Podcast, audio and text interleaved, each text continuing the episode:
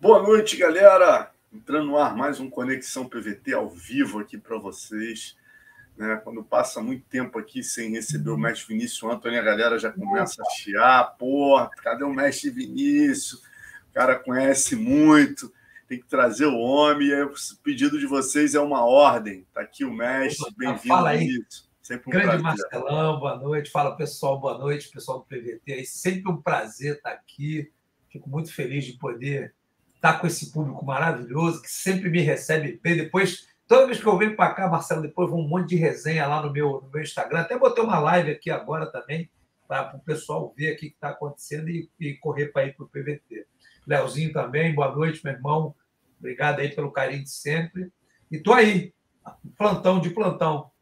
Vamos, bater Vamos lá, pô. A gente, a gente, muitos assuntos né, quentes aí, a gente não conversa última vez que a gente conversou, o Patrício Pitbull ainda ia fazer a segunda luta com o Edir Magui, não é, tinha rolado ainda Poatan com um blindado, isso, mas tem muita coisa para a gente conversar. É, eu quero começar pelo Lioto, né? Você, poxa, quando o Lioto luta, a galera sempre pensa logo em você, que foi um dos treinadores dele, né? Foi um dos caras que ele, é, obviamente, você estava à frente dele ali quando ele começou no karatê. O pai dele né, foi mestre de vocês, foi líder de vocês na seleção brasileira. E o Lioto lutou, infelizmente, né, a semana passada, que foi treinador dele no MMA, head coach dele. Como é que você viu essa derrota dele aí é, no último, na última sexta-feira? Cara, então, Marcelo, é, esse tema porra, é, é, é importante para mim, porque, assim, cara, é engraçado, né? Eu fui treinador do Lioto acho que de, de 2017, do final de 2017 até 2019, né? um pouquinho antes da pandemia. Depois entrou a pandemia e a gente já, já ali já parou de trabalhar junto. Mas mesmo assim, dois anos depois, o pessoal ainda acha que eu sou treinador dele.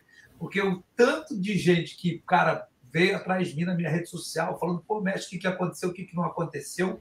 Eu mesmo, né, quando eu assisti a luta, eu mandei uma mensagem para o Lioto, né, porque é, eu tenho um emocional muito forte, muito, muito conectado à história do Lioto. Eu, eu, inclusive, eu falei isso para ele no áudio. Eu falei: ó, eu gosto de você, cara, muito mais por conta do teu pai, né? Porque o, o, o Sensei Matida foi uma figura extremamente importante na minha carreira, na minha ascensão, no modo que eu, que eu desenvolvi, me desenvolvi como lutador. Ele foi realmente determinante em vários pontos da minha carreira. Então, eu tenho um profundo sentimento de gratidão. Eu, eu vejo esse sentimento é muito raro é, nas pessoas, né? Você ser realmente grato. E eu sou profundamente grato ao CC Matilda. Então, eu nunca tive objetivo, nunca teve nos meus planos da minha carreira ser treinador de, de MMA. Eu fui do Vitor numa ocasião, né? e depois acabei sendo do Lioto também, muito mais por essa questão emocional, é, quase que um resgate daquilo que, o que, o, que o CC Matida fez por mim. E aí mandei uma mensagem para ele, falei, cara, olhando o Lioto, né, eu vou contra a maioria dos, dos, dos é, especialistas de plantão que dizem que ele está velho.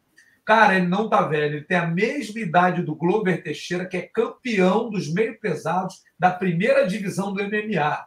E o Lioto tem a mesma idade do Glover, ele não consegue ser campeão nem da segunda divisão. Tá? E aí você vai dizer o quê? O Glover é melhor do que o Lioto? Não, são estilos diferentes e o Lioto ele é tão versátil quanto o Glover, para quem não conhece. O Lioto tem a mão pesadíssima, o Lioto chuta muito bem, controla a distância como ninguém, tem um chão alinhado, tem um wrestling, um wrestling de primeiro, ele bota todo mundo para baixo e é extremamente difícil ser botado para baixo. O que é que falta no Lioto? As pessoas me perguntam, mestre, poxa, por que, que com você ele estava ganhando e sem você ele nunca mais ganhou?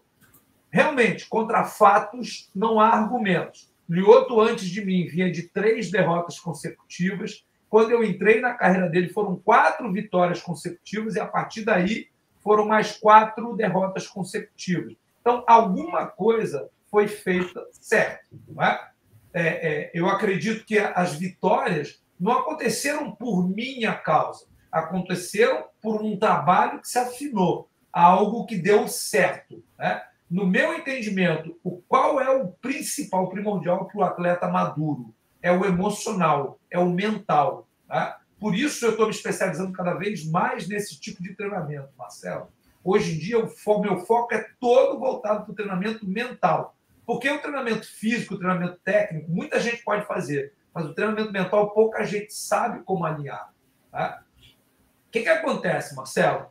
Quando o atleta ele, ele faz o que ele quer, tá? ele vai para o treino na hora que ele quer, ele pratica a estratégia que ele acha que é adequada, ele é, determina a carga horária, ele determina o que, que ele, onde ele vai dormir, o que, que ele vai comer, o que, que ele vai fazer. Não há vitórias particulares a serem conquistadas. Tá? Ele não precisa vencer nada, porque ele mesmo está determinando tudo. Ele vai ali, ele faz aquilo. Vai. Quando ele precisa se superar no dia a dia, quando ele tem uma rotina estressante, uma, uma rotina que exige dele superação, né? autossuperação, vitória, comprometimento, ele começa a criar um elo, um vínculo mental né? com o processo. E a partir do momento que ele tem essas pequenas vitórias particulares, ele começa a se estabelecer apto para vencer publicamente. Ele entra no octógono acreditando que ele é capaz de vencer. Por quê? Porque ele já estabeleceu um mindset vitorioso no dia a dia do treinamento. E o que, que aconteceu na minha experiência com o Lioto? Enquanto ele teve sob meu comando, nas três primeiras lutas, se eu mandasse o Lioto pular, ele só perguntava qual era a altura. Se eu mandasse ele atravessar a piscina por baixo d'água, ele atravessava. Se eu mandasse ele levantar peso, ele levantava. O que eu mandava ele fazer, ele fazia. A partir da terceira luta, entre Rafael Carvalho e Sonnen, ele começou a questionar o processo. Ele me perguntou: precisa mesmo fazer isso tudo? Eu falei, precisa. Ele, pô, mas ninguém faz. Aí eu falei, mas por isso que nem todo mundo é. é. Ele, ah, mas poxa, eu queria fazer menos. Eu falei, mas você não vai fazer menos. E a gente começou a se, a se desentender. E já fomos lutar com o Chelsea com uma certa animosidade por conta desse questionamento. Quando chegou a luta para o Musashi, ele peitou. Olha, eu quero mais isso, eu quero mais aquilo, eu quero mais aquele outro. E eu fui, fui negligente como treinador e permitir. E aí foi o começo do fim. Ele começou a perder de novo. Por quê? No meu entendimento, como preparador físico, técnico e mental, quebrou o elo mental dele de comprometimento com a vitória interior. Um ser capaz de vencer seis semanas de clausura dentro de uma casa com um maluco perturbando a cabeça dele o dia inteiro, o maluco sou eu, comendo na hora certa, dormindo na hora certa, pagando um preço que ele, teoricamente, não precisaria mais pagar, porque já é o Lioto batido. Tá? E isso fortalece demais o espírito do lutador. Só que não é todo mundo que está disposto a pagar esse preço, cara. Entendeu? É, eu, eu, costumo dizer muito isso. Se você quer andar é, é, com um, um, cara, um, um Corsa 2002, você vai pagar um IPVA baratinho, você vai pagar manutenção baratinho, uma revisão, não precisa nem fazer, vai ali na, na oficina da esquina. Mas tu quer andar com, com uma Land Rover, meu irmão, tu vai pagar caro. Se você quer, aos 43 anos de idade, ser campeão de um evento de altíssimo nível, cara, o preço é altíssimo. Você precisa pagar esse preço. E se você não pagar esse preço, você não vai estar apto. Você não vai conseguir. E aí você vai botar a culpa em quem? No que todo mundo fala. Então é uma desculpa muito plausível. Ah, é a idade. Né? É a idade, é normal, o cara vai ficando lento, vai ficando. Não, o cara vai ficando preguiçoso e o cara vai parando de pagar o preço. Ele vai perdendo o foco, ele vai perdendo a motivação e ele vai perdendo, especialmente, a disciplina para poder pagar o preço. Tá aí o Ioan Romero, para não deixar a gente mentir. Tá aí o Glovão, porra, campeão dos meio pesados, para não me deixar mentir. O problema é que se fosse fácil, todo mundo era, se fosse perto, todo mundo ia. Entendeu, Marcelo? Então, é um preço que nem todo mundo está disposto a pagar e aí realmente a coisa é, fica complicada.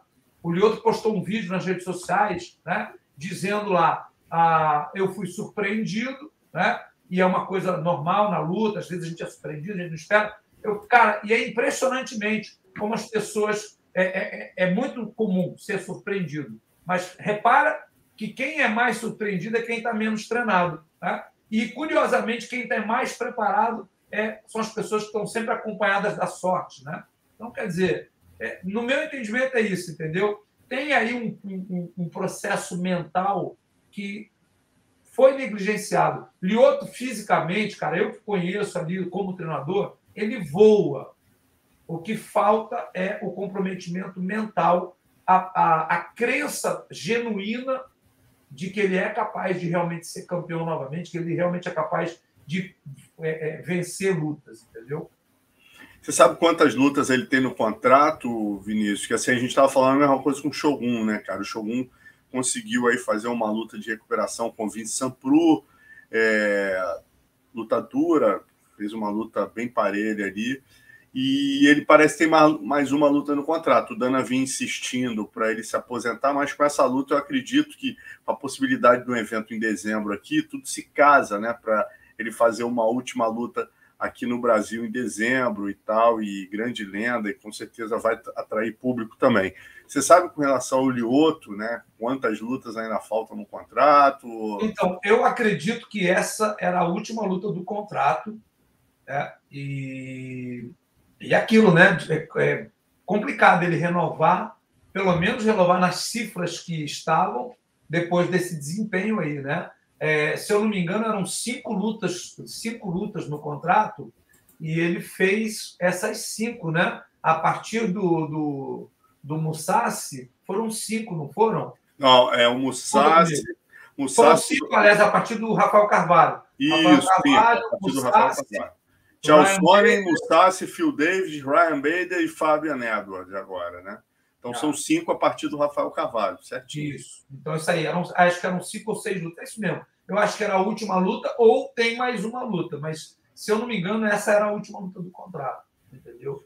E aí vem, né, aquela pressão, né, grande para você se aposentar, para você eu, eu, aí eu mandei até uma mensagem, eu, eu conversei com o Joinha, né? A gente é, é, amigo, a gente sempre troca umas figurinhas.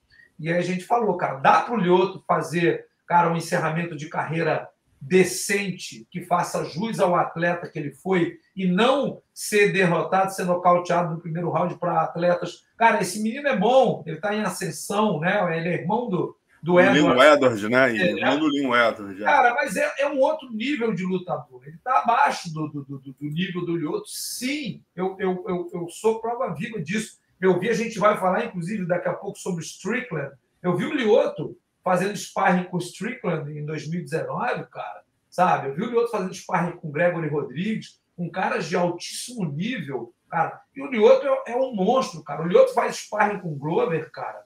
Puta, com Verdun, entendeu? Então, o Lioto é um alto nível. O problema é o comprometimento mental lá na hora de botar a juripoca para piar, né? A onça para beber água. Esse comprometimento mental, cara, a gente sabe que é uma coisa, cara, é, porque é o fiel da balança muitas vezes, entendeu? É, o cara está convicto de que ele é capaz de entrar lá, entendeu? Para entregar um combate igual o Charles vem fazendo, tá? Cara, isso é foda, cara. Isso, é, isso muda o resultado. Isso muda o resultado. Quantos lutadores tomassem aqueles dois knockdowns logo nos primeiros segundos de luta que o Charles tomou agora com, com, com o Gate, já não teriam aberto, arregalado o olho e andado para trás? Pô, tu viu o Charles andar para trás um único segundo, um único passo para trás? Não, né? Por quê? Porque dentro do coração dele, da mente dele, tem a crença convicta de que ele é o campeão, de que ele é capaz de vencer. E, cara, você não controla o resultado, tá? Realmente, você pode ser surpreendido, uma mão pode entrar, um cotovelo pode entrar, mas na tua atitude tem que estar tá, tem que estar tá explícita a tua convicção de que você é capaz de vencer. E aí você vai ter muito menos chance de ser surpreendido e você vai apresentar uma luta diferente da que o Lioto apresentou. Tá? Eu vi ele num clinch ali na grade, completamente disperso, com a cabeça longe do ombro do adversário, quando a gente sabe que tem que enfiar a testa na cara do adversário, tem que controlar a cabeça, tem que controlar. E o Lioto estava abraçado ali, olhando meio de lado, disperso, entendeu? E isso, para mim, é falta de comprometimento profissional, mas não, não falta de profissionalismo é, é aquele link mental que eu te falei. O cara não está na luta assim, meu irmão, mordendo aquela história ali, entendeu? Como diz o Valide, não tem plano B, meu irmão. Eu só tenho essa. É, é só isso aqui, meu irmão. Ou eu ganho ou me mato. É meio assim, entendeu? E essa fome a gente não vê mais, né, cara? E aí ele bota a culpa na idade. Não é a idade. Não é a idade. A idade acentua, mas não é a idade a responsável por isso. Opa, mestre, boa noite, galera. O Alonso teve um problema, acabou de cair a conexão dele aqui. Mas ele já está tá voltando. Maravilha. Hã? Se a gente está um, ótimo. Eu tô aqui, o pessoal está aqui na live comigo. A transmissão está no ar. A transmissão está no ar. O Alonso que caiu. Maravilha. Ele aqui agora. Então, Léo, é isso, entendeu? O que eu estava falando, esse, esse, isso é, gente, isso não é a verdade absoluta, isso é o meu entendimento como treinador, cara. Eu, eu tenho hoje há, há 32 anos como faixa preta, 26 anos como educador físico, profissional de educação física, trabalho como personal trainer, fui é, é, é, instrutor-chefe do Grumec, do Degase, trabalhei com trabalho com seres humanos no treinamento em, em profissões que, que, são limítrofes né, na questão emocional, na questão da responsabilidade. Inúmeras vezes eu vi isso acontecer, não só no MMA, como em carreiras né, de altas responsabilidades. O cara realmente perdeu o comprometimento, perder, perder aquela gana de pagar o preço né, para poder desempenhar em alto rendimento. E isso acontece. Normalmente acontece quando você já está com mais idade, está com burro na sombra, a conta bancária está cheia, né? você começa a, a ficar seletivo com o que você está disposto a fazer ou não. Tá de volta, Marcelão? Estou de volta, rapaz. Tive um probleminha aqui. Não, que, pô, meu irmão, deu um pico. Esse, esse, tempo no Rio tá muito louco. Deu um pico de luz aqui, cara. Caiu tudo. Aí agora eu tô... Deixa eu sair aqui e voltar pro. Voltar para. Mas vamos, continu... vamos continuar falando do. Rapidinho. Vamos continuar falando do. Pô, vamos pro Patrício, né? A gente estava tava aqui nos comentários aqui acompanhando até o nosso Pedro Rodrigues aqui, que está sempre com a gente. Ele falou, pô, pede para o mestre Vinícius falar como ele avaliou né, a revanche entre o Patrício e o Edir Maqui, né? Você até tinha feito uma análise sobre o Patrício a última vez aqui. Queria saber sua opinião, como ele performou e como você acha que ele deve performar nessa terceira luta para manter o cinturão no Brasil? Cara, eu vi uma luta muito parelha, né? É, é, bem apertada, inclusive fiquei na hora da decisão ali, fiquei, né? É, é, não fiquei tão surpreso quanto o Maqui, mas fiquei surpreso também, porque ganhou, mas ganhou apertado, né? Aquele último round ali, estava já tomando um atraso no final do round, foi uma luta dura, né?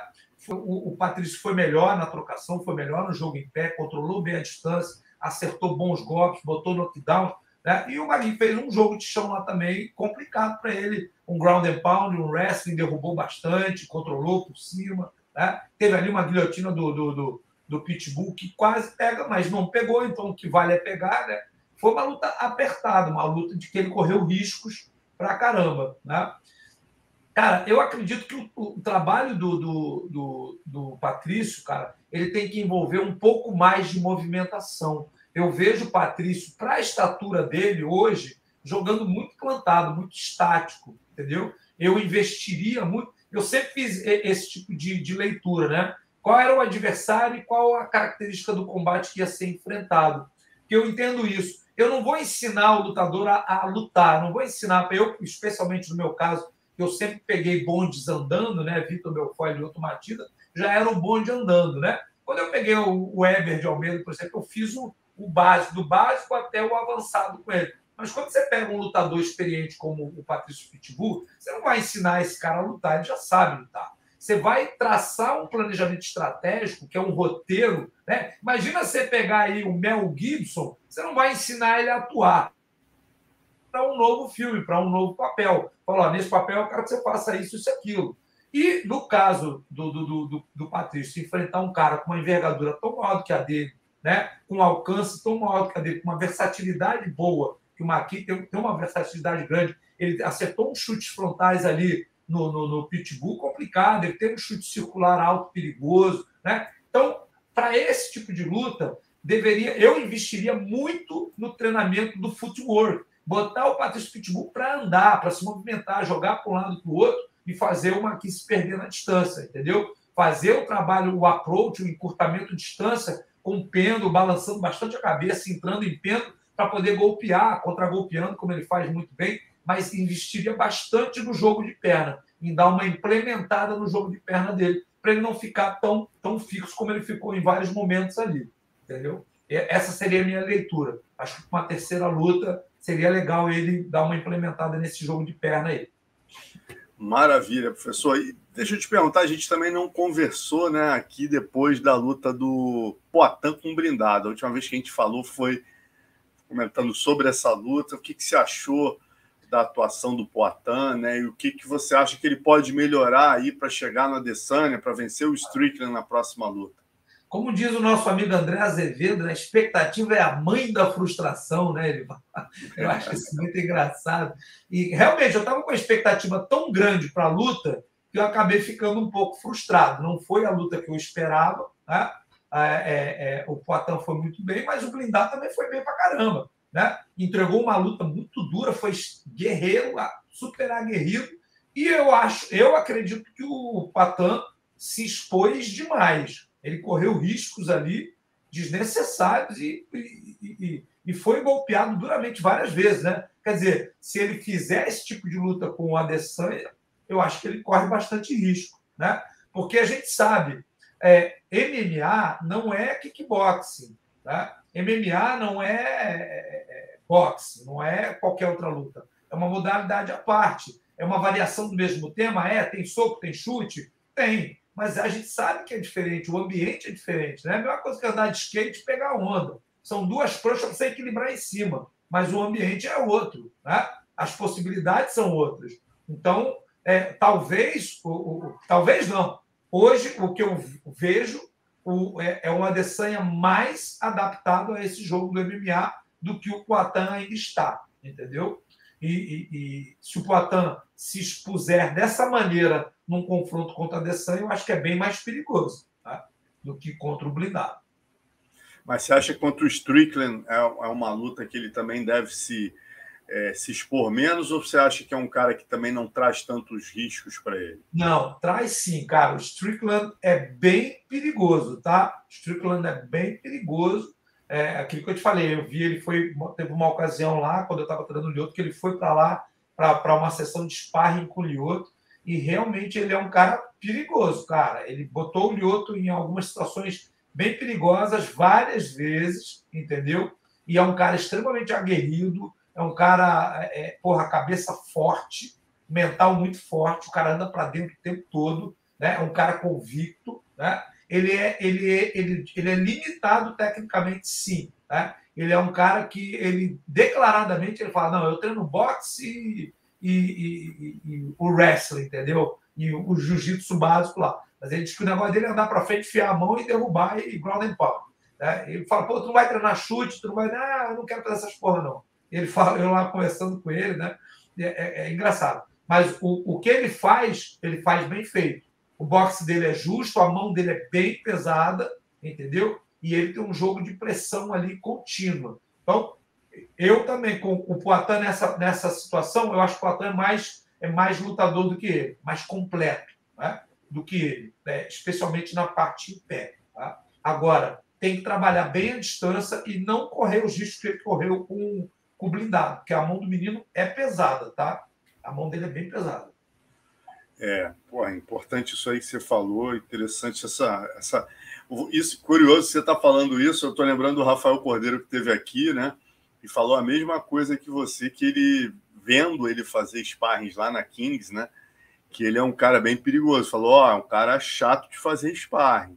Chato. Né? Ele falou, pô, Atan é favorito, é, mas não vá achando que é moleza, não. Que... Deu um calorzaço no Lioto nos dois primeiros rounds, foram cinco rounds. Os dois primeiros rounds, cara, foi um calor no Lioto que a gente só reverteu na estratégia, entendeu? pô, chegar ali pro Lioto, botar Lioto, vai fazer isso aqui, se não fizer, ele vai pegar de novo. E o cara vinha para dentro com tudo e derrubou o Lioto, botou o Lioto de bunda no chão algumas vezes, coisa que é bem difícil de fazer, tá? E eu acredito que derrubar o Patan não seja tão difícil quanto derrubar o Lioto, tá? O Lioto é bem versado né, em defesa de queda. Eu não sei como é que tá o jogo do Patan ainda nesse quesito. Sei que ele treina com um dos caras mais sinistros que tem, que é o Glover, entendeu? Mas, cara, o Strickland derruba muito bem e tem uma mão pesada. E qual é o grande perigo do, que eu vejo do Strickland? Ele, ele conecta muito bem, ele faz muito bem a transição entre colocar a mão e botar para baixo. Esse é um grande perigo. Entendeu? Ele é um cara que está trocando ali contigo, porra, é, é, pau de formiga, uau, aí de repente ele está no teu tronco, entendeu? Ele vai com tudo mesmo, ele agarra e é igual carrapato até derrubar.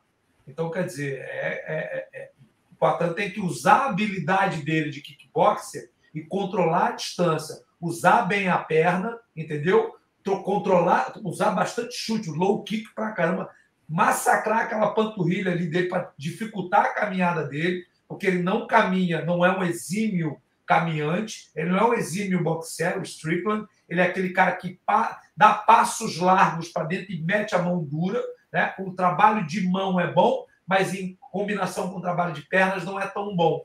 Então, ele é um cara que, se você fizer um jogo de controle de distância, usar os chutes baixos, colocar a mão no momento certo, sair, cara, dá para ele jogar. Cara, eu, eu, eu arrisco dizer que se o Poitin fizer a estratégia certa, tira para nada. Se se expuser como se expôs contra o blindado, tá arriscado ser até nocauteado, cara. Ou ficar por baixo sendo amassado durante três rounds. Então, quer dizer, não é jogo, entendeu? É para usar a habilidade dele. é aquele momento em que o cara tem que entender o que, que eu tenho muito mais do que o meu adversário. Então é nessa praia aqui que eu vou nadar e é aqui que eu vou fazer ele vir atrás de mim. Eu não posso entrar no jogo dele em nenhum momento.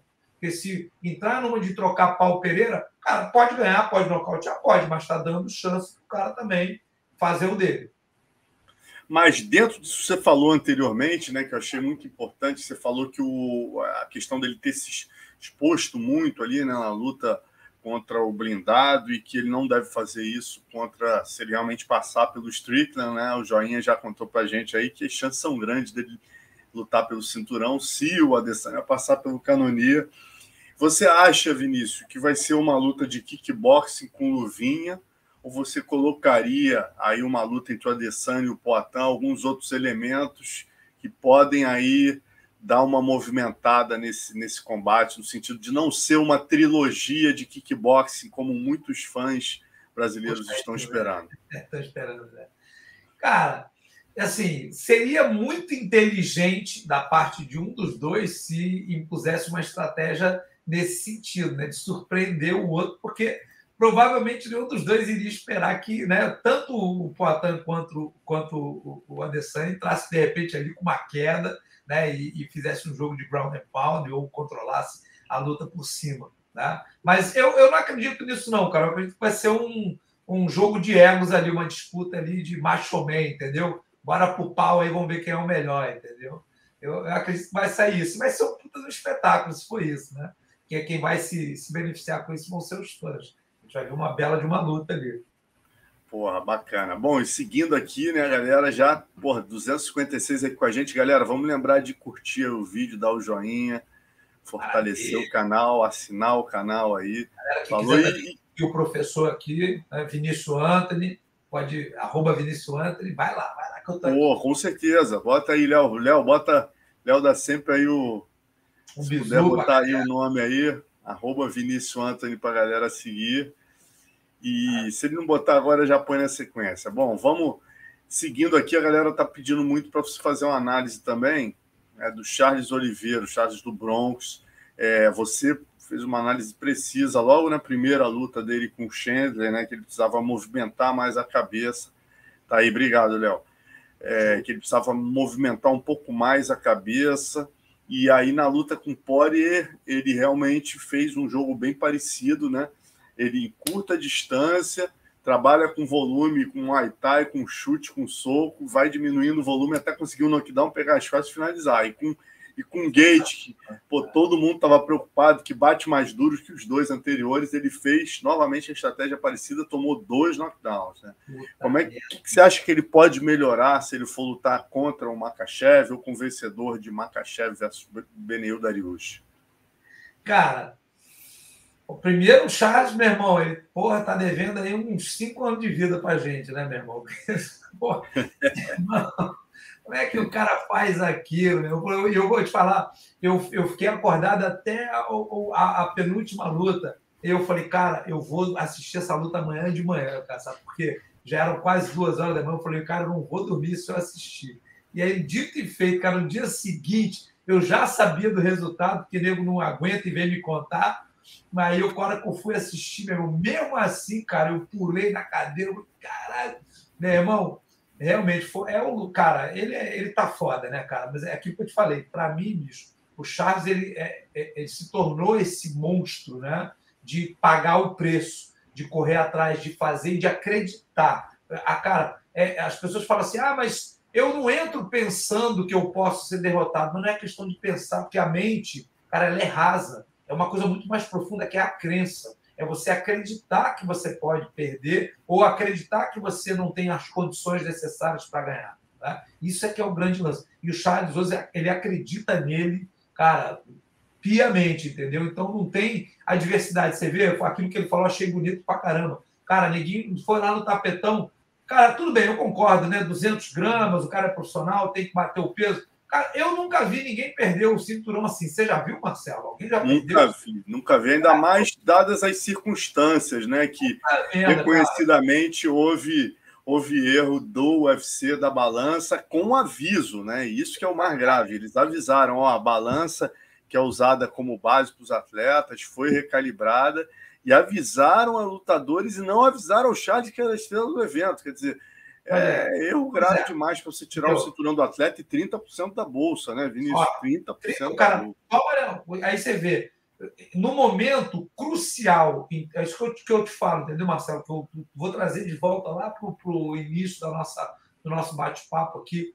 No momento crucial, onde tudo tem que estar completamente equilibrado, calibrado, né, balanceado, precisamente sabe, alinhado com o cara vai fazer, que é uma coisa de extrema responsabilidade, que envolve, cara, porra, emoção que só quem so, sobe no, no octógono sabe o que quer botar a cara ali, entendeu? Então, bicho, acontece um negócio desse, o cara toma uma, uma porrada de dinheiro, toma uma porrada no, no, no emocional dele, porra, tiraram o meu cinturão uma circunstância injusta, sabe? Porra, equivocada, arbitrária, e mesmo assim o cara falou, meu irmão, sofri 15 minutos, depois me organizei e vamos embora que tem trabalho para ser feito. Né? Então, essa, essa, essa, esse comprometimento é que é algo profundo, é algo que está na crença do cara. Ele não está na, na, na, mente, né? ele está lá no profundo, ele está lá no, no, no, no, visceral, digamos assim.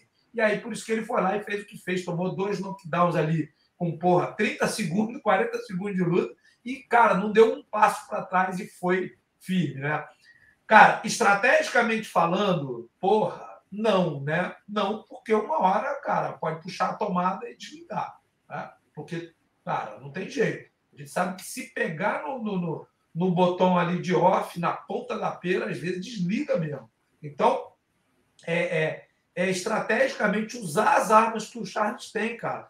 O Charles tem uma envergadura muito boa. Ele hoje tem um chute frontal, cara, poderoso e preciso, entendeu? Treinar combinações em cima desse chute frontal, entendeu? Que ele consegue fazer algumas combinações ali, cara, porra, mortais com, com, com, com o chute frontal e cair batendo, entendeu? Então, quer dizer, dá para ele trabalhar, mastigar mais o adversário antes de colocar o adversário na posição de, de, de finalização. E ele não, ele aceita o combate aberto, franco, né? Para a gente é um barato, né? Porque é, para a gente não, digo para o público geral, né? Acho que para o brasileiro é um sofrimento do caramba.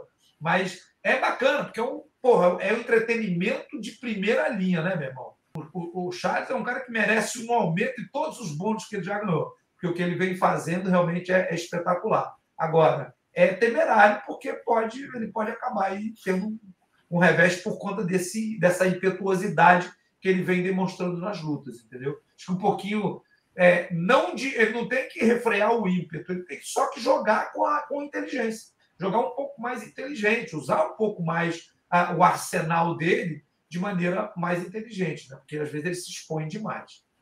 É, esse ponto que você tocou é legal, né, Vinícius? O Paulão teve aqui comigo no Depois do Gongo e falou exatamente o que você está falando de uma outra maneira. Né? Ele falou: pô, Marcelo, cada vez que a gente vai para uma luta, né?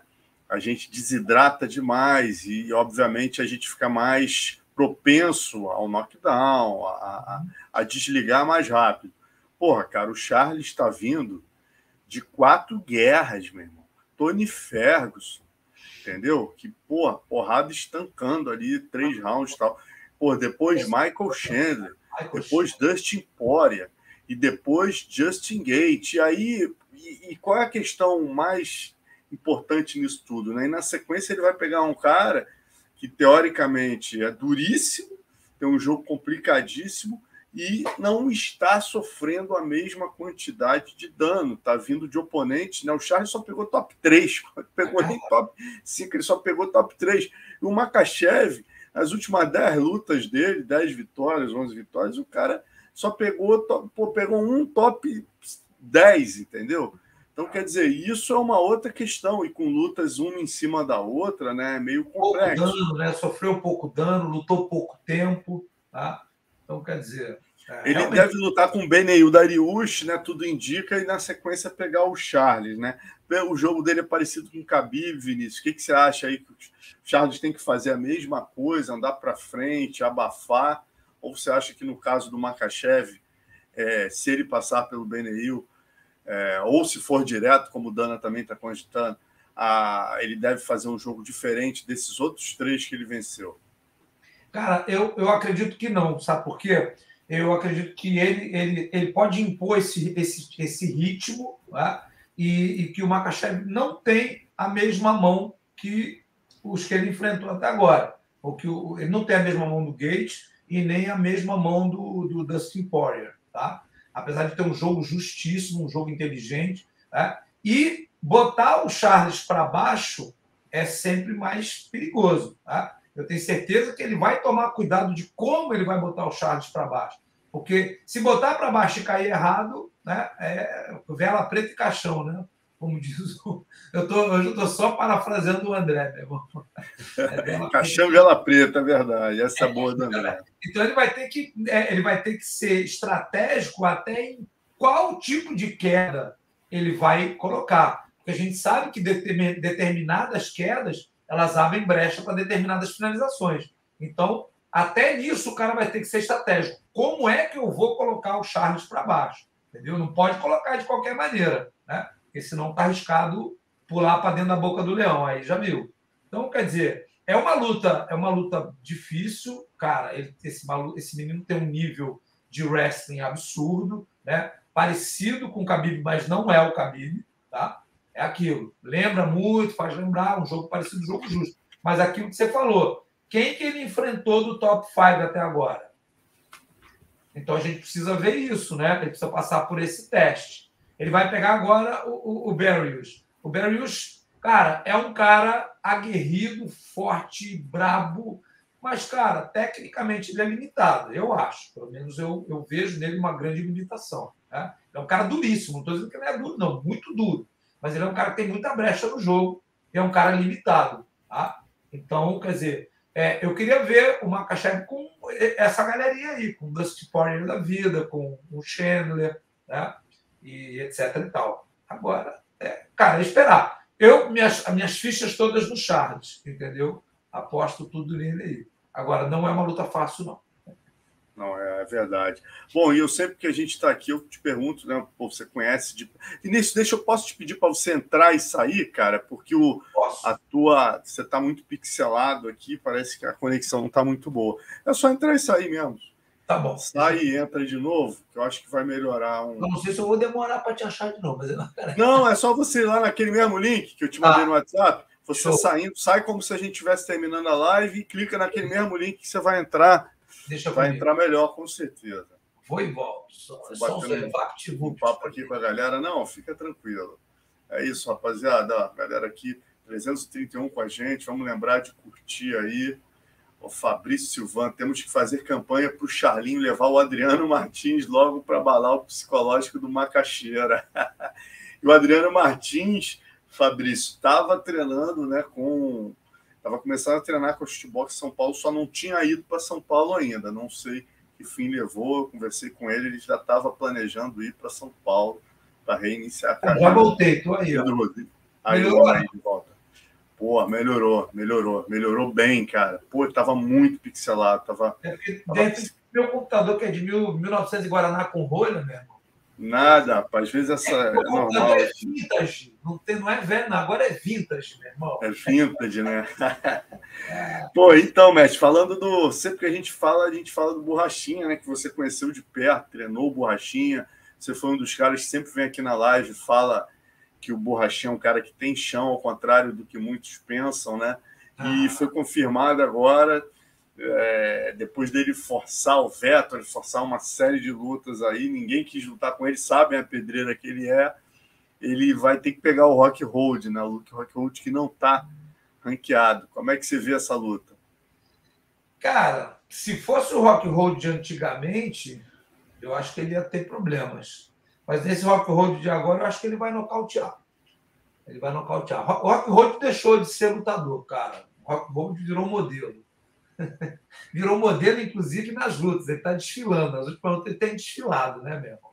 Ele, não sei, quebrou o mental. Eu acredito que quebrou o mental. Isso acontece com um monte de lutador que. E, é, eu não posso falar porque eu não estou dentro da cabeça dele para saber, eu não estou. É, mas o que a gente vê da atitude mental dele, inclusive da linguagem, da comunicação não verbal dele, lutando, é que, cara, o propósito dele, o motivo dele estar tá lutando ali, cara, não, não é mais, não tem mais a ver com o coração, sabe? Dá para ver isso. Quando você tem muitos anos de estrada como eu tenho, e eu, cara, sou porra, devo ser carteirinha aí 008, 007 aí do, do, de acompanhar o MMA junto com você lá nos primórdios. Sempre fui um cara que vi de perto, luto há muito tempo, tenho por 40 anos de prática de arte marcial, mais de 40 anos, eu estou com 55. Eu comecei a praticar arte marcial com 8 anos de idade. Então, quer dizer, eu estou aí com uma vida aí dedicada a, a, ao desenvolvimento, ao estudo, ao treino, né?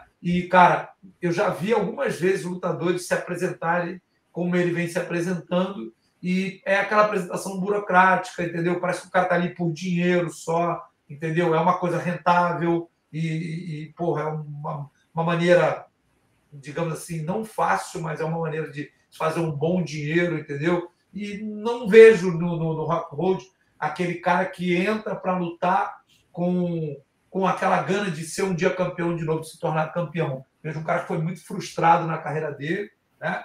perdeu o título para o Michael Bisping, que ele desprezava e achava que era é, inofensivo, foi nocauteado daquela maneira, e de lá foi uma sucessão, né? ladeira abaixo.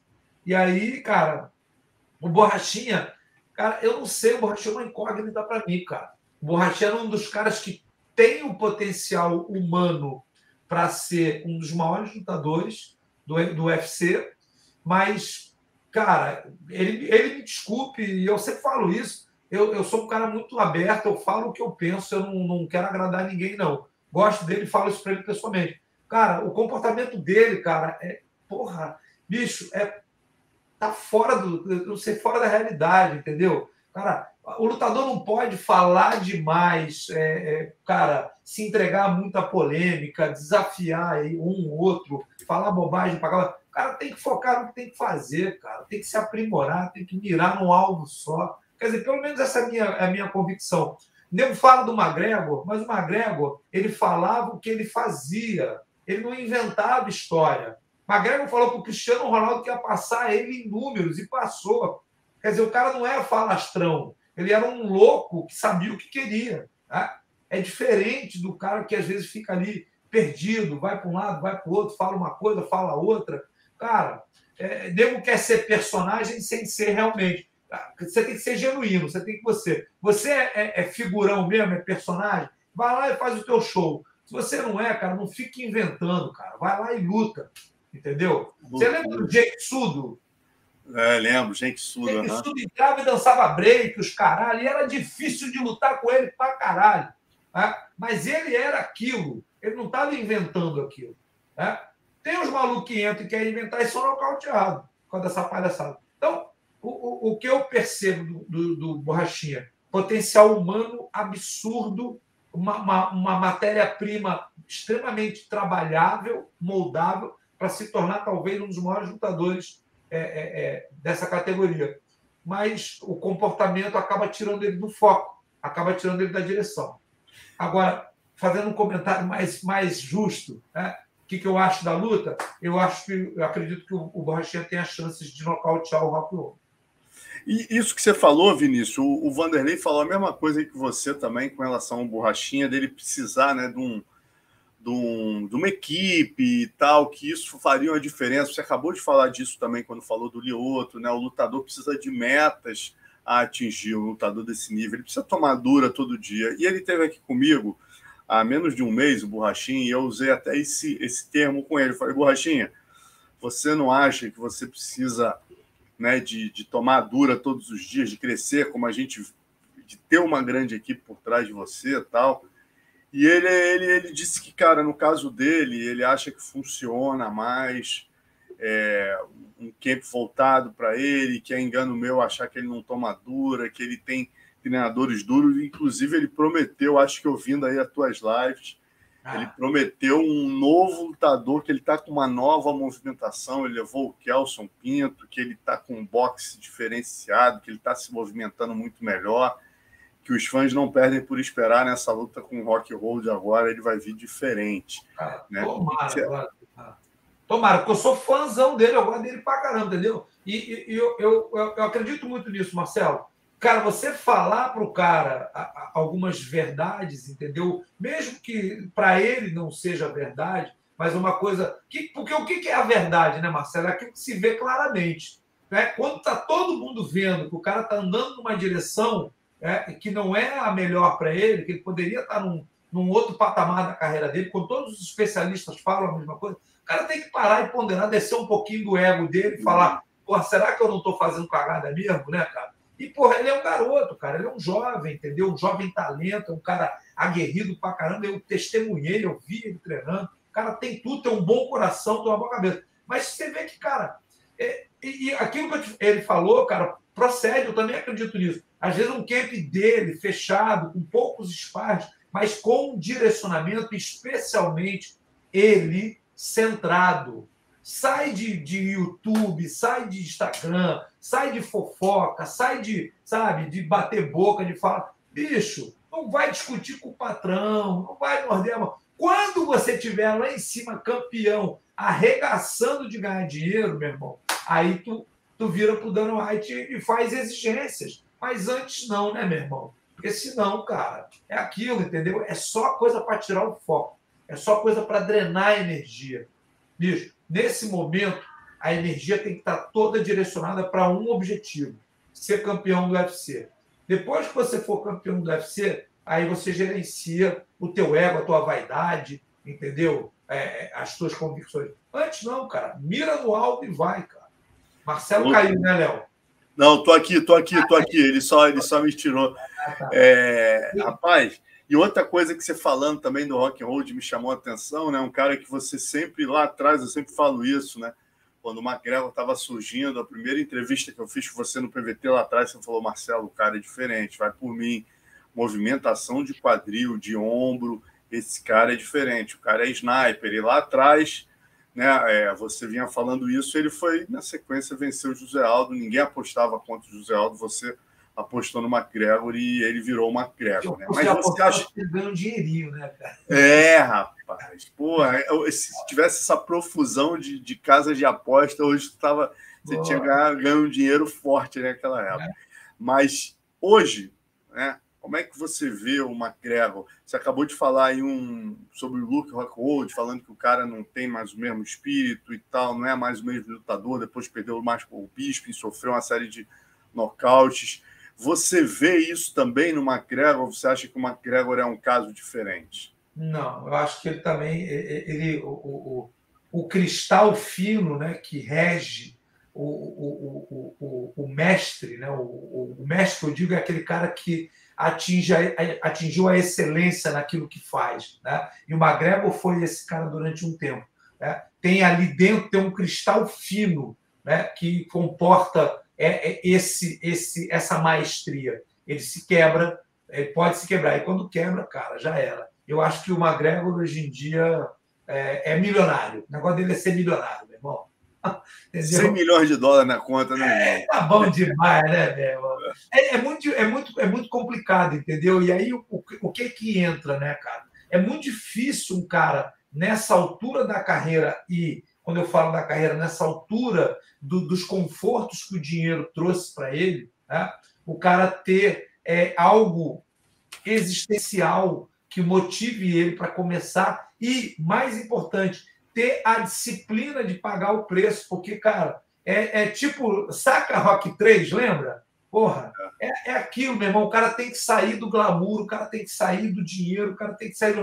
É, meu irmão, tem que voltar lá para o Eye of the Tiger, meu irmão. Vai lá para o gueto, vai sair na porrada. Vai... Bicho, eu realmente, cara, eu, eu, eu, eu entendo o Lioto, sabe? Eu, os primeiros camps, cara, eu levei o Gregory para lá, era eu, Lioto e Gregory, mais ninguém, só nós três, dentro de uma casa o dia inteiro, e era ele saindo na porrada com um tarado do Gregory, é um tarado que, porra, meu, falou, hoje é treininho leve. Quando eu ia ver, os caras estavam se pegando na porrada.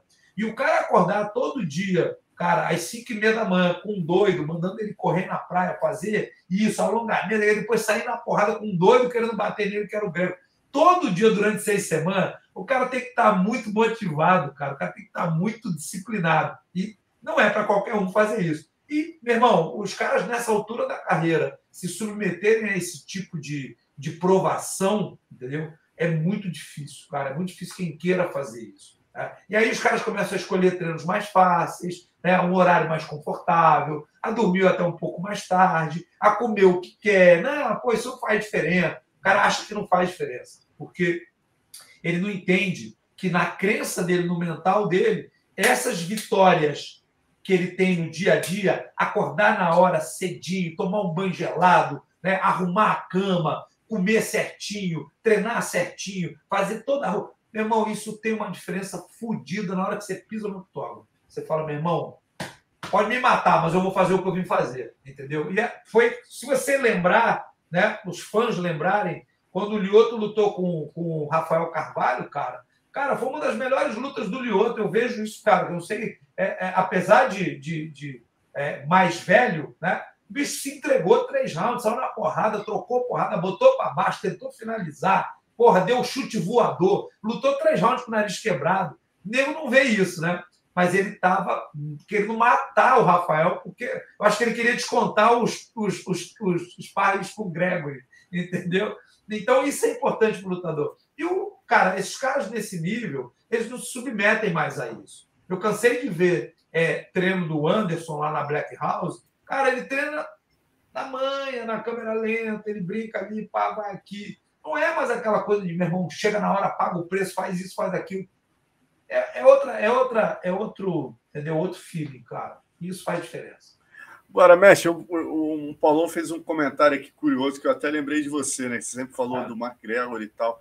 E o Paulão, né, quando eu perguntei para ele sobre a, o grau de dificuldade para o Charles, do Makachev, do Khabib, e do, e do McGregor, se essa luta realmente fosse casada na divisão de cima, o Paulão se mostrou mais preocupado para o jogo do Charles com o McGregor, né? mesmo no atual momento, que ele falou, cara, eu acho que qualquer um que se embolar com o Charles no momento que o Charles está, vai acabar batucando. E o Makachev e o Khabib eu só vejo fazendo isso, agarrando o Charles e derrubando. Já o, o, o McGregor é um sniper e é um cara que ele o, Char, o Charles para entrar nele vai ter que se expor e ele bate no lugar certo no interruptor. Né? Você concorda com o Paulão? Acha que o McGregor seria uma luta talvez mais perigosa para o Charles? Eu, eu, assim, eu vejo esse perigo claro, claro, tá? muito claro, porque é aquilo aquilo que o Justin Gate, é, aquele, aqueles dois knockdowns que o Justin Gate encontrou, provavelmente com o McGregor seriam dois nocautes na mesma luta. Né? Mas a gente não pode afirmar. Mas a mão do McGregor é muito mais precisa. Né? Ele, apesar de não, de não demonstrar aquela punjança que o Justin Gates demonstra, você vê que quando ele trisca a mão nos outros, os outros caem. Então, quer dizer, é aquilo que ele fala, não é nem a pujança, é a precisão, é tocar no lugar certo. A gente sabe que nocaute é desaceleração, não é empurrar. Não adianta bater tal, aquela mãozadona. É, ó, tocou no lugar certo, o cara deita, entendeu? E o Magrego faz isso como ninguém. Então, se o Charles fizesse jogo de se expor, é, andando para cima, como ele faz, aberto, ele está arriscado a tomar a mão dessa e descer. Agora, se o Charles botar a mão no McGregor, cara, eu acho que é finalização. Certa, rápida. entendeu? Então tem isso também, né? Já o Makachev não, não vai ser um, não vai tirar uma finalização fácil dali, não. Acho que o Charles vai cortar um dobradinho para botar para batucar. Bota, tem todas as condições de botar. Mas provavelmente é um cara que tem um jogo, um antijogo para o jiu-jitsu muito mais justo, entendeu? Um cara que vai saber anular posições, vai saber se defender muito bem. O chão é o ambiente dele. Apesar de não ser um finalizador como o Charles, né? lutar no chão é o ambiente do, do Makachev. Então não é tão fácil assim finalizar o. Além de treinar com o Leandrinho Vieira, né? Treina com, com o irmão do Léo Vieira lá. E, inclusive o Leandrinho Vieira me, me revelou aqui que aquele jogo que notabilizou o Khabib no chão, né? Aquele triângulo na perna, uhum. é de uma posição do Léo Vieira, cara, que ele ensinou. O Khabib não gostava de ficar é, de fazer aquela posição, porque ele se expunha a ser raspado e tal, mas ele conseguiu mostrar porque aquela posição era bom, o Khabib foi desenvolvendo, chegou naquele triângulo ali e virou a posição do Khabib. É, né? Você, são, você, sabe, você vê que são, o, o Khabib era a mesma coisa. O Khabib tinha um jogo muito difícil de finalizar o Khabib no chão, era muito difícil. É um jogo muito justo, né? Muita pressão, muito colado, ele não dá espaço. A gente sabe que o que é que possibilita a, a, a, a finalização? é o adversário ceder espaço. Né? A hora que ele dá espaço é a hora que você que a posição acontece. E, e, eles têm um jogo hermeticamente fechado, digamos assim, né? É aquele jogo em menor, o bicho gruda e, porra, é difícil você arrumar um espaço ali para passar alguma técnica. Agora, é claro, o Charles é um chão de excelência. Eu arrisco dizer, e acho que não vou errar, é, é, o melhor chão do MMA. Né? O, o chão do, do Demian é primoroso, mas acho que ninguém nunca foi tão é, eficaz quanto o, o, o, Charles. Né? O chão, vamos digamos assim, o chão do, do, do, do Demian era eficiente, o do Charles é eficaz. Né? Um é eficiente é você fazer muito bem feito aquilo que, que precisa ser feito. Eficaz é você fazer quando precisa ser feito. E ele ia lá e fazia. O Charles vai lá e, e, e finaliza as lutas. Né? É o maior finalizador, não é isso? É, a maior finalização passou bastante o Royce e o, e o, e o próprio Demian, né? Que passou já, eu acho que está três lutas à frente. Agora, uma outra pergunta, até aproveitando essa levantada de bola, né? Já começa a se discutir aí, eu vejo é, é, fãs e colegas e falando e tal, pô, o Charles já passou o Khabib como um GOAT do peso leve de todos os tempos? Qual é a sua leitura sobre isso, Vinícius? Cara, Quanta, eu, eu não sei os números. Quantas lutas uh, uh, tem cada um? Charles tem muito mais, né? É, o Charles, o, o, na verdade, assim, a questão né, é que o, o Khabib nunca perdeu, né? Nunca perdeu, né? Isso Ele faz nunca dele. Perdeu 29-0, né? 29-0. É. O Charles tá, estaria agora na terceira defesa de cinturão, né? Ali se equivalendo ali, mas é, a questão do Khabib, eu acho que é essa, né, rapaz? Eu acho que é, é vou, vou, vou, usar aquela frase novamente. Contra fatos não há argumentos, né? Ele, cara, encerrou a carreira invicto, né? foi, inclusive, ele foi inteligente e, ao mesmo tempo, ele se provou, né? Porque ele, ele bateu no McGregor e depois ele foi atrás do Dustin Poirier só para dizer que, olha só, o cara é, é o campeão, ele é campeão, vamos lá pegar ele. Foi lá e pegou para mostrar que, meu irmão, não foi sorte, não foi acaso, né? não peguei o McGregor decadente, ó. quem é o campeão? Aquele ali que é o melhor? Vamos, vamos nele ali. Foi lá e provou para todo mundo. Botou para batucar também rapidinho, entendeu? Então, quer dizer, é, porque eu mesmo cheguei a dizer isso do Khabib há um tempo atrás, alguns anos atrás, né? É, é quem o Khabib tinha pego do top 5? Muito pouca gente quando ele chegou na, na, na, na posição de ser desafiante ao título. Tá? Ele não tinha feito grandes lutas ainda. Né? E todas as grandes lutas que ele fez depois disso, ele calou minha boca. Então, quer dizer, porque é aquilo, né, cara? Você às vezes vê o cara jogando é, muito justo, ganhando de todo mundo, mas com quem, né? Ele lutou. E isso faz uma grande diferença, né? Então. É, eu, vou, eu, eu, vou te ser sincero que ele calou minha. Eu concordo com você. Ele vinha ah, 29 a 0. Pô, tudo bem. Ganhou do Edson Barbosa decisão unânime, aí ganhou do Al Quinta, aí e depois uma luta ele dura com o Quinta. Fez uma, uma luta, dura com o Al Quinta. Eu, eu, ali também tinha meus questionamentos. Aí ele pega na sequência, né? Aí que realmente complica. estando 27, 26-0, aí ele pega na sequência Conor McGregor, finaliza com neck crank no quarto round ali, né, cara?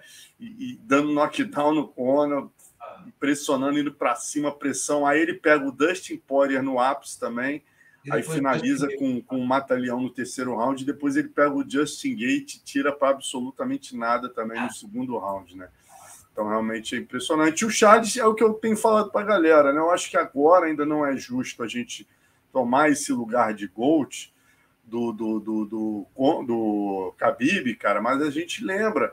O Charles está aí. Se o Charles passar pelo Makachev, a gente já começa essa, essa discussão numericamente, começar ali a, a, ficar próximo. E a verdade é a seguinte, né, mestre? Se ele vencer o Makachev, vai ser difícil o Khabib não voltar, né? Acho que a pressão vai ser muito grande. O Makachev é aluno dele. Poxa, é. pode ainda pode rolar, né? Sei lá. É, mas é aquilo, né, cara? Eu vou te falar, se o, o, o, o, o Khabib voltar, cara, é, o Khabib voltar, eu, eu ficaria decepcionado com ele, entendeu? Porque eu acho o posicionamento dele fantástico. Né? É, é verdade. É, o discurso dele é caramba. Irmão, ele não precisa mais de dinheiro, ele já tem todo o dinheiro que ele precisa para 10 vidas, entendeu? E, e, ele não faz, ele não faz isso por dinheiro, ele faz isso por um, por um ideal, em algo que ele acreditava. E, cara, eu, hoje, né, Marcelo, eu trabalho, eu dou palestras aí pelo mundo, eu estou indo agora para Portugal, dia 7, tem duas palestras marcadas lá em Portugal. É, aquele livro que eu escrevi, o Black Belt Mind, para quem não conhece, está aqui está né? me, tá me possibilitando isso, os segredos da mente faixa preta aí. Eu estou indo agora para Portugal no dia 7, vou para Portugal, Itália e Polônia. São vários seminários e essas palestras agora. Né? Eu ainda não estou me arriscando a palestrar em, em inglês, mas eu estou palestrando em Portugal, como é a nossa pátria mãe lá, é nossa pátria irmã, digamos assim. A língua é a mesma, todo mundo me entende. Né? É, eu estou indo lá fazer palestras nesse sentido.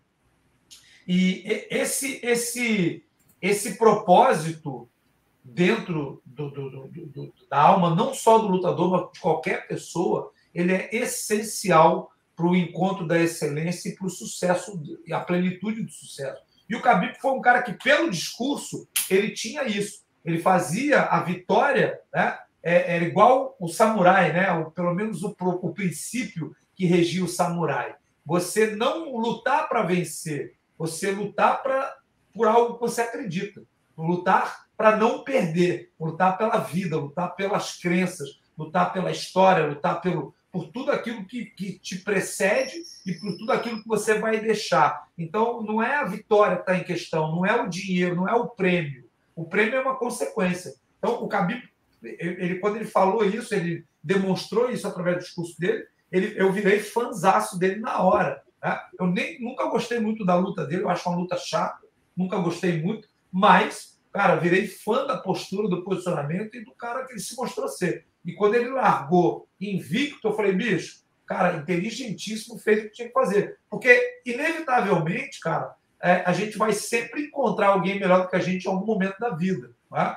Então, é inexorável, o tempo é inexorável. Então, se ele perdurasse no esporte mais alguns anos, fatalmente ele ia acabar sendo finalizado ou nocauteado, entendeu? Então, ele, no momento de plenitude total, ele, ó, cara, eu tinha um propósito, meu propósito foi cumprido, agora eu ir embora e eu não tenho por que voltar. Não tem dinheiro que me faça voltar. Então, se ele voltar, ele vai quebrar isso. E, ó, por incrível que pareça, tá, é, é, é Marcelo? Se ele quebrar isso, mentalmente, aquele cristal que eu te falei lá, que tem dentro do, do, do do, do, mestre da excelência, ele se rompe, tá? Porque vai de encontro àquilo que ele tinha de crença profunda. E a crença que você tem profunda, cara, bicho, é, é o teu é o teu condutor, entendeu? Digamos assim, se você quebrar aquilo, a tua bússola interna, ela despiroca, meu irmão. A agulha começa a rodar para tudo que é lado. E aí vira uma McGregor da vida, entendeu? McGregor tinha essa bússola aí, até o momento em que subiu a cabeça que ele conquistou tudo que ele falou que ia conquistar e mais, né? E aí, meu irmão, o cara despirocou. Entendeu? Pô, legal essa tua visão, Vinícius. Sempre, sempre uma aula aqui contigo. Porra, para a gente terminar, eu queria te perguntar também do Shimaev, né, cara? Que é um cara que era o bicho papão e tal. Você acha que o que, que o Durinho te mostrou de brechas com relação a ele. É. Né? E o que, que você espera, por exemplo, se ele lutar com o Usman? Você acha que ele está preparado para surpreender o Usman? O que, que falta para ele chegar ali no cinturão? O, o Durinho, de novo? Não, falo não, falo do Shimaev ah, mesmo. Shimaev, né? Cara, meu irmão, ele, ele bateu de frente com, com um espírito né, que ele não imaginava, né, meu irmão? O Durinho entregou para ele. O Durinho, é, cara, puta, é, é, até, é até emocionante de falar, cara. O, o Durinho tomou um atraso no primeiro round, meu irmão, e se agigantou, né? Se agigantou. Em vez de se acovardar, que é o que a maioria faz, que é o que a gente mais vê, né? o cara diminuiu, o cara se encolher, ele fez o que? Ele se agigantou e falou: meu irmão, aqui não, porra, entendeu? Aqui não. Aquilo que eu, que eu falo sempre, eu volto a dizer: você não vai controlar o resultado, mas você controla a tua atitude durante o processo. Você pode ser nocauteado, você pode ser finalizado, você pode dormir, mas, cara, como você. A luta que você vai entregar para o cara está na tua mão decidir. E o Durinho decidiu entregar a luta mais difícil da vida que esse cara já viu na vida dele. E o cara realmente, você vê o que ele falou no final, fucking Brazilians, né, meu irmão? Puta merda, meu irmão. De onde é que tiraram esse maluco pra eu lutar, meu irmão? Eu tava vindo bem passeando, achando que era mó, mó moleza, de repente me deram essa carne de pescoço aí. E, cara, porra, eu fiquei emocionado. Queria até ter falado com o Durinho. Pena que eu, eu, eu nem tenho mais o contato do Durinho, que é um cara que eu conheço, já tive a oportunidade de estar com ele, é um um ser humano de primeira categoria, né, meu irmão? Além de ser esse guerreiraço que dá orgulho para a gente de, de, ver representando o Brasil. Muito legal mesmo. E o, e o, o Shimaev, assim, o que, que você acha que falta para ele, por exemplo, se ele fosse lutar na sequência com o Usman? Agora vão dar um Nate Dias para ele, que eu acho que o Paulão definiu muito bem, né? Ah. Porra, nosso, o Nate Dias não tem saúde para lutar com o Shimaev. Eu achei que foi a melhor definição. E aí, se ele pegar o Usman na sequência, o que, que falta para ele? O que, Cara, que o Durinho trouxe de brechas na sua fal, vida? Faltava ele encarar o Durinho. Entendeu? Para ele entender que o buraco é mais embaixo, meu irmão. E aí vi mais bem preparado, porque ele morreu no gás, tá? Ele, porra, se expôs pra caramba, levou golpe pra caramba, entendeu? Cara, e, e se ele tomar aquela pressão que o Usman dá, contínua, que o gás não acaba e não para, bicho, eu não sei como é que ele fica até o. Ele não vai até o final, não. Entendeu? Mas é um cara extremamente perigoso também, tá? A gente viu ali ele com várias, várias possibilidades abertas de nocautear o Durinho também. Durinho também se expôs pra caramba, entendeu? Mas é aquilo, cara. É, é, é, eu acho que ele cresceu muito nessa luta, Ismael. Eu acredito que ele vai vir para a próxima, meu irmão, encascorado. Aí o, o, o Durinho, né? É, a gente fala isso muito né, na, na vida, metaforicamente. É, o, cara, se você, você tem que escolher os, os as, as maiores dificuldades para você. Né? Você tem que selecionar qual que é o caminho mais difícil. É esse aqui. Então é esse caminho que eu quero. Porque na hora que eu chegar lá, meu irmão, eu sei que eu mereci estar lá. Então, cara, o Shimaev passou por uma das maiores pedreiras que ele podia passar na categoria. Então, quando ele pisar no octógono para enfrentar o, o, o, o Usman, ele vai saber que ele merece estar lá. Então, de repente, o que faltava para o Ismael era o Durinho. Entendeu? O Durinho prestou um puta de um, serviço para ele aí, entregando a luta mais foda que ele já teve na vida. E, cara, ele é um cara habilidoso pra caramba, extremamente habilidoso. Eu acho que ele tem condições de ganhar o Usman, sim. Só que o Usman, cara, tá resoluto, né? É um cara que tá absoluto na categoria, um mental forte pra caramba, né? uma motivação muito, muito é, é, entranhada. Você vê que ele é um cara focadaço e disciplinado, né? Paga o preço, não deixa subir a cabeça. Pelo menos é o que se nota, tá? É aquilo. Eu não estou no, dia a dia do cara para saber, mas o que, o, que se, o que nos parece é isso, tá? E para fechar, mestre, Glover e Giri Prohaska, nosso nosso coroa sinistro aí que você estava falando, né? 43 anos, meu amigo, pô, com cinturão e lutando bem, com uma sequência impressionante, pegando os desafios mais duros da divisão, né? Se reinventando. O que, que ele precisa para ganhar desse garoto aí, desse giro e prorrasca, nocauteador que vem da tua área, né? Que é a luta em pé aí. É, porra. Meu irmão, eu, eu, me preocupa, né? Me preocupa, mas, cara, o Glover, é, ele, é um, ele é um quebrador de banca, né, meu irmão? Quantas vezes ele já entrou como underdog e, e, e porra, né? Irmão? Se ele aposta, meu irmão, ele bota o dinheiro no bolso, cara, porque vou te falar, cara. Ele, ele é foda, né, cara? Ele é surpreendente, né, cara? Ele, é, ele me faz lembrar aquela corrida, corrida da tartaruga com o coelho. Tá? O coelho sai disparado lá na frente, meu irmão, mas, porra, faz merda pra caramba pelo caminho quando ele vai ver a tartaruga passou. E o Glover é meio assim, né, cara? Ele vai ali naquele passinho dele cadenciado, daqui a pouco ele vai, ele bota uma mão, quando vai ver, ele tal, te botou para baixo, meu, porra, ou te amassou, ou você batucou. Tá? Cara, o caminho para o Glover é fazer mais ou menos o que ele fez com Marreta. Tá? Porra, meu irmão, encurtar a distância, abafar, botar aquela mão dura e botar o garoto para baixo e fazer ele batucar. Porque se ele botar para baixo, o cara batuca. Entendeu? Agora, administrar o primeiro round, porque o moleque tem muita pujança, né? muita velocidade, muita pressão, né? ser bem estratégico e, cara, fazer o que ele sabe fazer de melhor, surpreender, chocar o mundo, né, meu irmão? Ele é um cara que eu também é outro que puta que pariu, cara. Ô, perdão, não pode falar isso, né? Pode, aqui, aqui, aqui no PVT pode tudo. Quase ele é tudo. É outro, ele é outro cara que eu vou te contar, meu irmão. É um cara que dá, dá maior orgulho também de ver lutar e, e é aquilo que eu te falo, entendeu? De, é, é, é porra, e ali, porra, o cara 43 anos, 40, porra, o cara acima dos 40, lutando só com um garoto, bicho, e volta a dizer, nego fica chateado comigo, eu falei isso na época que eu era treinador do Lioto, lá no Belator. Meu irmão, cara, o Belator é um puta do evento? É, é o segundo maior evento do mundo. Pô, é o segundo maior evento do mundo. Então lá estão os segundos melhores lutadores do mundo. Desculpa. Cara, o Chandler veio de lá, bicho papão. Nego forçou ele na categoria. Ele até agora só tomou pau. Entregou lutas maravilhosas? Entregou. Entregou. Tá? Aquela luta dele com o Justin Gate foi, meu irmão, de assistir em pé. Tá? Assistir a luta toda em pé. Entendeu? Mas é aquilo. Os campeões estão aqui, meu irmão, por enquanto. Pode ser que o Patrício Pitbull venha, se vier para o lado de cá, ou para o lado de cá, olha, eu me incluindo.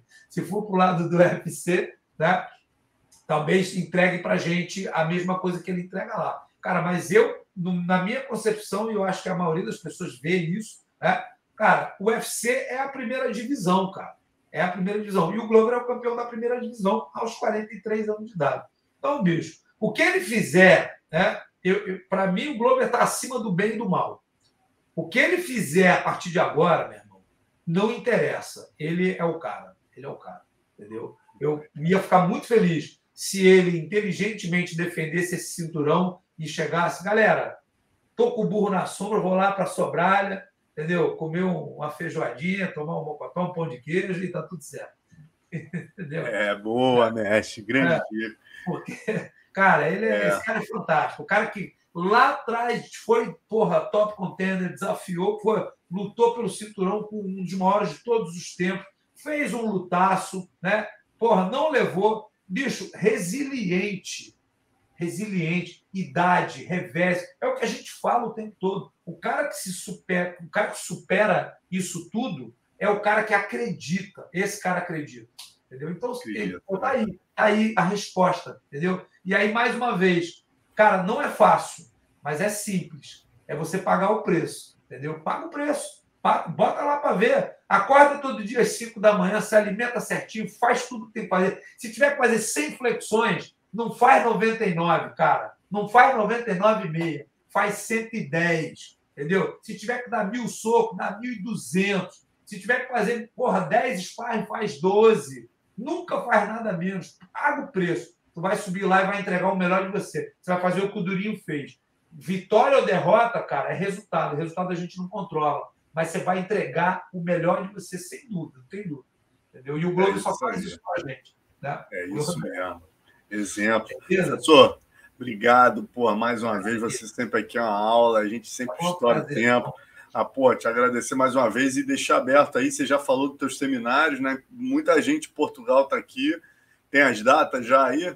Tem, tem. Cara, eu tô, hoje em dia eu tenho feito um trabalho, Marcelo, que é um, um trabalho onde eu estou me encontrando, que é muito legal. É, eu tenho feito mentoria, né? Eu tenho um grupo. Ó, arroba Vinícius Antônio, vamos seguir o mestre, ó, que lá, na, lá no Instagram dele ele coloca todas as datas, o que ele for dar, e pô, ele faz muitas lives sensacionais aí, dando essas aulas que ele deu para gente.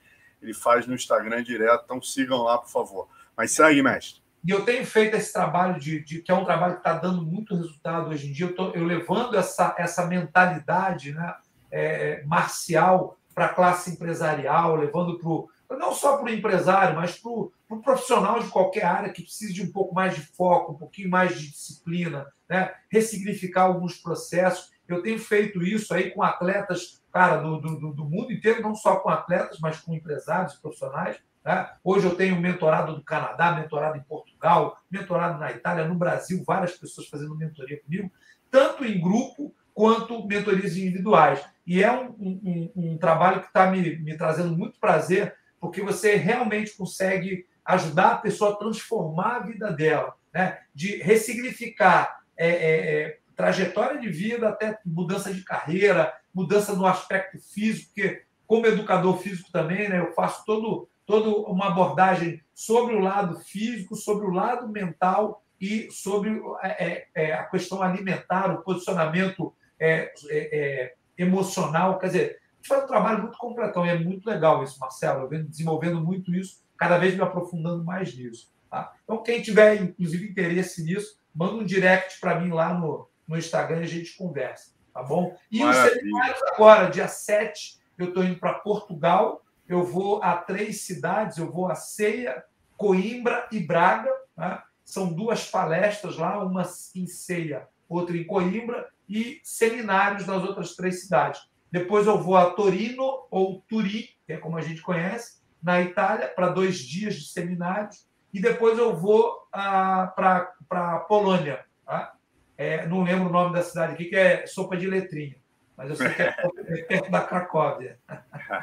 Maneiro, a gente seguindo tá você lá fica fácil. Quem tiver na Polônia, quem tiver em Turim, só seguir o mestre Vinícius, que ele vai colocar certinho lá os locais, os endereços. Galera, agradecer muito a participação de vocês e principalmente sua, professor. Sempre uma eu aula. Eu agradeço aí esse carinho com que você me recebe sempre aí. Esses bate-papos são sempre muito legais, cara. E obrigado aí à audiência, o pessoal que esteve com a gente o tempo todo aí.